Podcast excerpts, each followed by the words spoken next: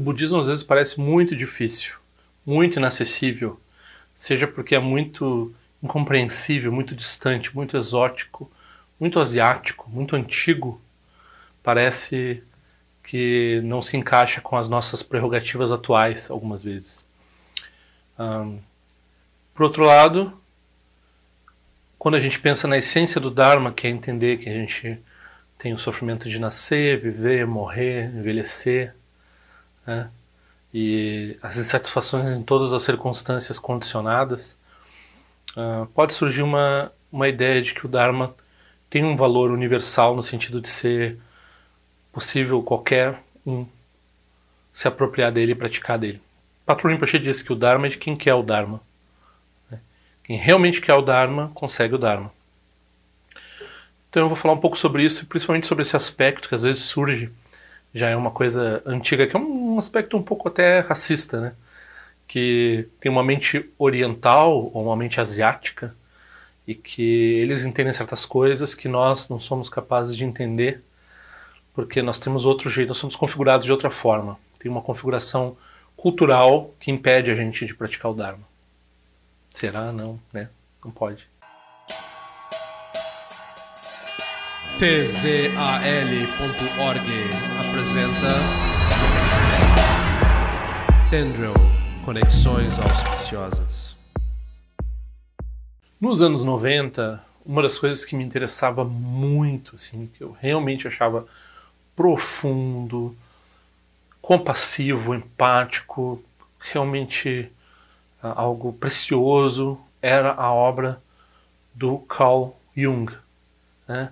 Eu era, eu não era um Jungiano porque uma vez eu fui comprar uns livros do Jung numa livraria e eu quase fui xingado por uma senhora que me disse que uma pessoa com menos de lá, 60 anos de idade não é capaz de absorver o que, o que pode ser verdade o que está escrito. E eu vou dizer pior, né? Então, porque eu já vou entrar nessa questão cultural, que eu já falei sobre isso em outros lugares, mas eu vou falar bastante sobre isso aqui, porque o Carl Jung é um dos proponentes dessa ideia de separação da mente asiática, que ele chama de oriental, e hoje oriental uh, usado dessa forma é pejorativo.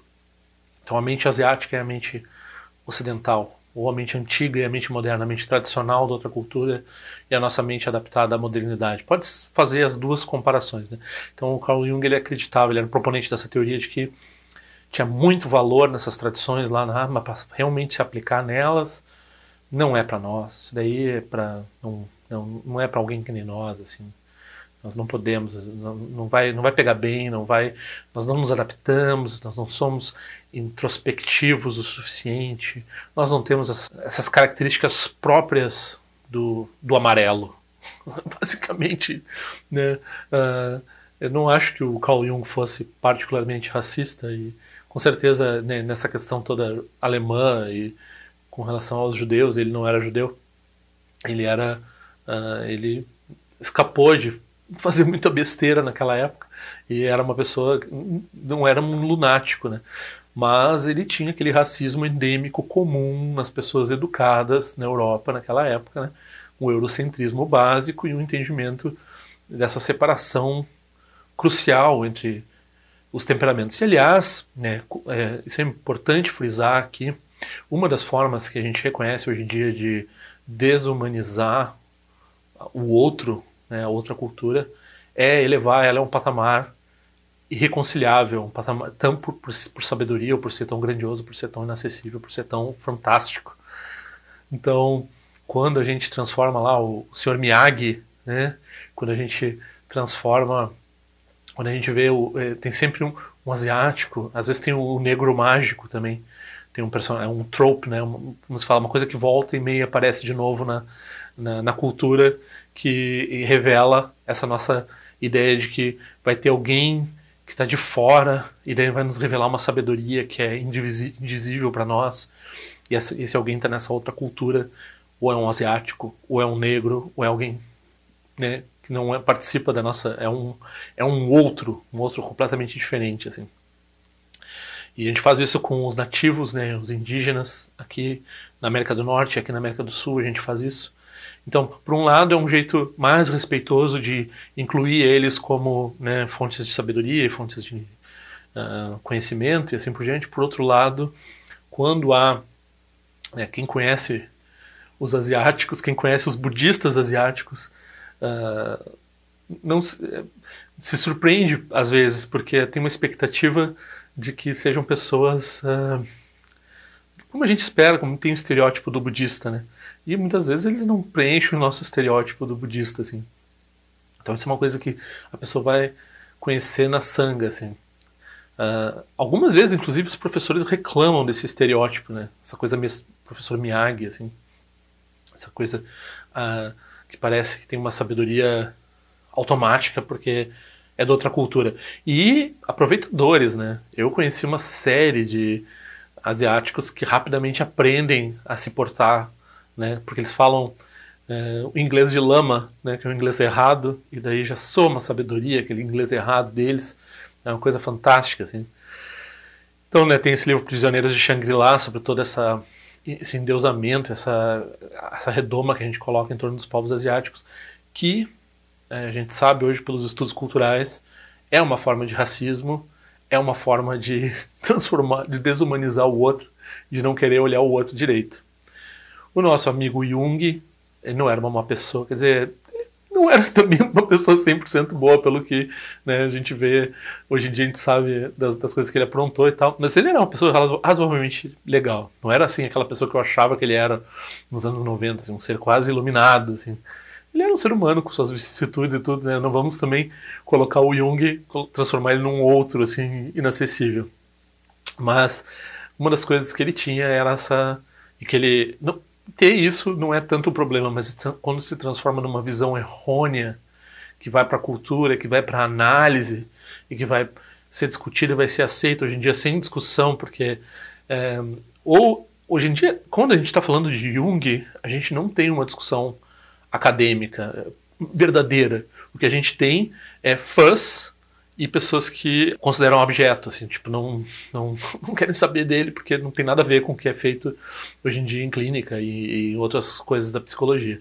Então, uh, ou tem ou, ou, o pessoal é idolatra ou o pessoal condena, o que não é um viés propriamente acadêmico no qual a gente tem um trabalho de uh, encontrar, né, fazer a crítica. A crítica não significa falar mal, a crítica significa ver o que tem de positivo ali, filtrar e fazer levantar os pontos negativos. Bom, um dos pontos negativos que já é reconhecido pela academia budista é que o Jung está à frente desse esforço de transformar o asiático, a percepção da, da, do pensamento da Ásia, do budismo, do taoísmo, das várias formas de pensamento espiritual, religioso, filosófico da Ásia, numa coisa que é muito legal de estudar, incorporar nas suas terapias e nas suas coisas, mas nunca, nunca, nem pense, nem jamais considere você mesmo se engajar e fazer prática e se tornar um budista, e se tornar um monge e fazer exatamente o que eles fazem, porque isso não é para o nosso temperamento. Isso não é para nossa. Nós somos outro tipo de pessoa. Somos outro, é, é aquilo lá é o jeito deles, a gente deles. Nós temos o nosso jeito. Nós vamos lá, garimpamos as coisas positivas e pegamos para nós, mas nós não não fazemos o que eles fazem, porque isso é deles. Isso é alienígena, a nossa, a nossa, as nossas tendências, humores e assim por diante. Nenhum professor budista autêntico trabalha sob essa, sob essa ideia. Né? Então, os budistas é, que principalmente vêm ensinar ocidentais, eles pensam, tem eles têm, eles têm, eles vivem com fenômenos condicionados que causam insatisfação. Check, vivem com fenômenos condicionados que causam insatisfação. Eles acreditam nesses fenômenos, tomam eles por felicidade, seguem atrás deles e assim por diante. Exatamente que nem os asiáticos, é a mesma coisa. Né? Então eles têm, eles têm as, as, os clashes, eles têm os clashes. Eles nascem e morrem, eles nascem e morrem. Né? Então, se eles têm interesse, se eles quiserem botar esforço na prática, eles vão realizar o que o Buda ensinou. Não tem diferença essencial nenhuma. Não existe uma mente. A mente não tem cultura. Não existe uma mente asiática, uma mente ocidental. Né?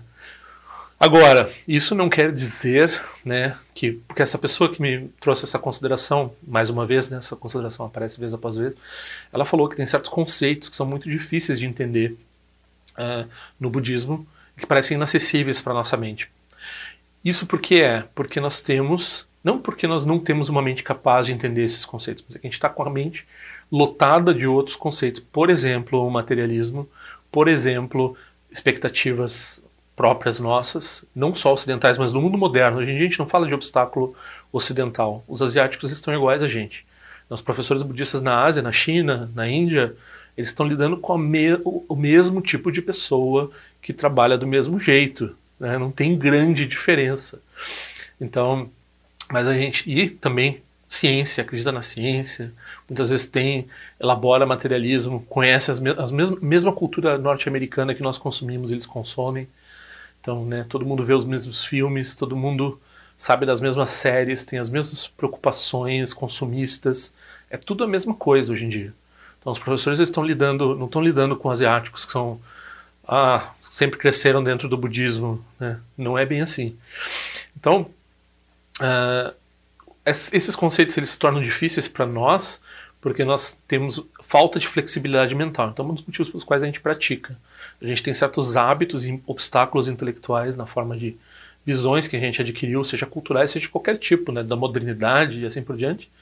E a gente opera habitualmente através delas, nem se dá conta, a gente acha que aquilo é, é a gente. Mas não é a gente. A gente está naturalmente livre disso. A gente só está operando nesse momento de acordo com essas prerrogativas que podem ser com mais ou menos dificuldade abandonadas. Então a gente faz prática, a gente se dedica para. Uh, ah, quando a gente vê valor no Dharma, a gente se coloca na direção do Dharma. E isso está um pouco ligado também com esse aspecto uh, da crítica que veio com relação ao, ao Palavras do Meu Professor Perfeito, que é uma coisa assim que eu chamo, porque eu mesmo sou guri de apartamento, né? Então a gente começa a ler um livro budista que é feito assim por um nômade ignorante, vivendo é, asceticamente no meio do, do nada e comendo farinha de uh, cevada, só farinha de cevada, nada mais, e manteiga, manteiga uh, passada. Então, a gente que está aí cheio de eletrônicos e comidas de vários tipos, ultraprocessada e ruim de vários, por outros, vários outros aspectos, né? E tem muitas facilidades, muitos mais, muito mais facilidades do que eles. Um, a gente a gente começa a pensar, não, esse livro não é para mim. Esse livro está falando para outra realidade, né? E, e a gente começa a condenar o livro, dizendo, não, precisa fazer uma coisa para mim. Né? Precisa adaptar o Dharma para mim. Eu preciso, eu preciso do Dharma customizado de acordo com as minhas necessidades. Mas não, a nossa mente é livre, a gente consegue usar né? A gente consegue ver a situação do outro, a gente consegue adaptar, a gente consegue uh, trabalhar com isso. É só não ter uma mente muito fechada e não ser muito mimado, querendo que o Dharma se conforme às nossas expectativas e particularmente que o Dharma seja agradável. Né?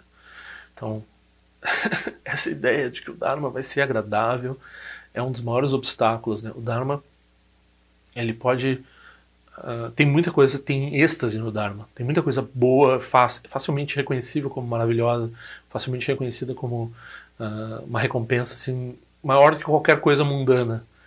Mas, junto com isso, no mesmo nível, a gente tem que uh, brigar com as, as, coisas com as quais nós nos apegamos na nossa mente. Né? Os nossos, estamos afincados, aferrados, fixados em em ideias, em concepções e hábitos e tudo mais. E um deles é essa prerrogativa do Dharma customizado. Não, mas esse Dharma está muito, uh, muito fora da minha realidade. Não. Na verdade, nós somos pioneiros. Nós vamos ser pioneiros ainda por muito tempo. Então, quando nós somos pioneiros, né, o que os pioneiros tinham que fazer para pegar o ouro lá no Velho Oeste, ou sei lá, que no Brasil também tinham que fazer um monte de coisa é, tinha que lidar com um monte de coisa difícil, porque tinha uma possibilidade de recompensa muito grande no final, né? Então a gente está esperando assim, não, eu só quero o Dharma se o Dharma estiver bem trabalhado. Aí tem um monte de picareta tra transformando o Dharma em qualquer coisa e a gente acha legal. Agora, nós mesmos fazemos, fazemos o trabalho de preparar, de atingir as realizações, de atingir, de atingir os entendimentos e preparar o Dharma para os outros seres que vão vir depois, no futuro, isso a gente não quer fazer. A gente quer o Dharma já para nós, mastigadinho. Então, não vai ser assim, por quê? Porque a gente não tem não tem muito mais coisa do que o, o Palavras do Meu Professor Perfeito, que é um livro maravilhoso, que, nossa, já é uma grande dádiva a gente ter. Muita gente consegue trabalhar com esse livro, muita gente está praticando já faz tempo com esse livro aqui no Ocidente. Se conseguia nos anos 90, não vai conseguir nos anos 2000. Se conseguia nos anos né, 2000, não vai conseguir nos 2010 e nos 2020. Não mudou tanto assim desde os anos 90. Tem muita gente que fez prática com esse livro. Né?